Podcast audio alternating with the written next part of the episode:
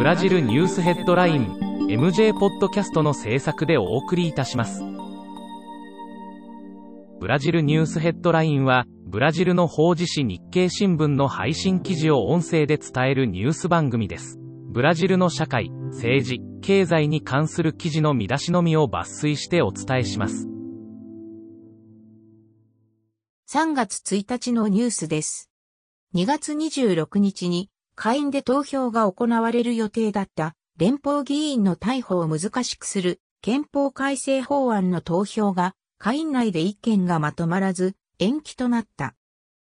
新型コロナの国内感染はますます厳しい状況で2月21日からの1週間の死者は8244人と週間最多記録を更新した。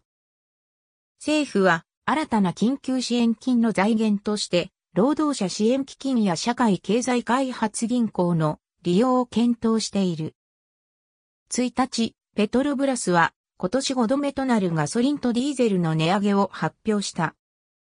確定申告の受付が始まった。申告が必要なのは2020年の課税所得が28,559.70レアル以上の人で、申告期限は4月30日となっている。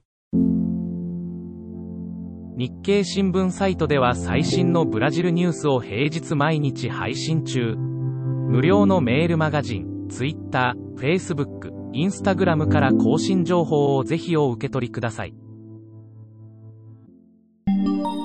ブラジルニュースヘッドライン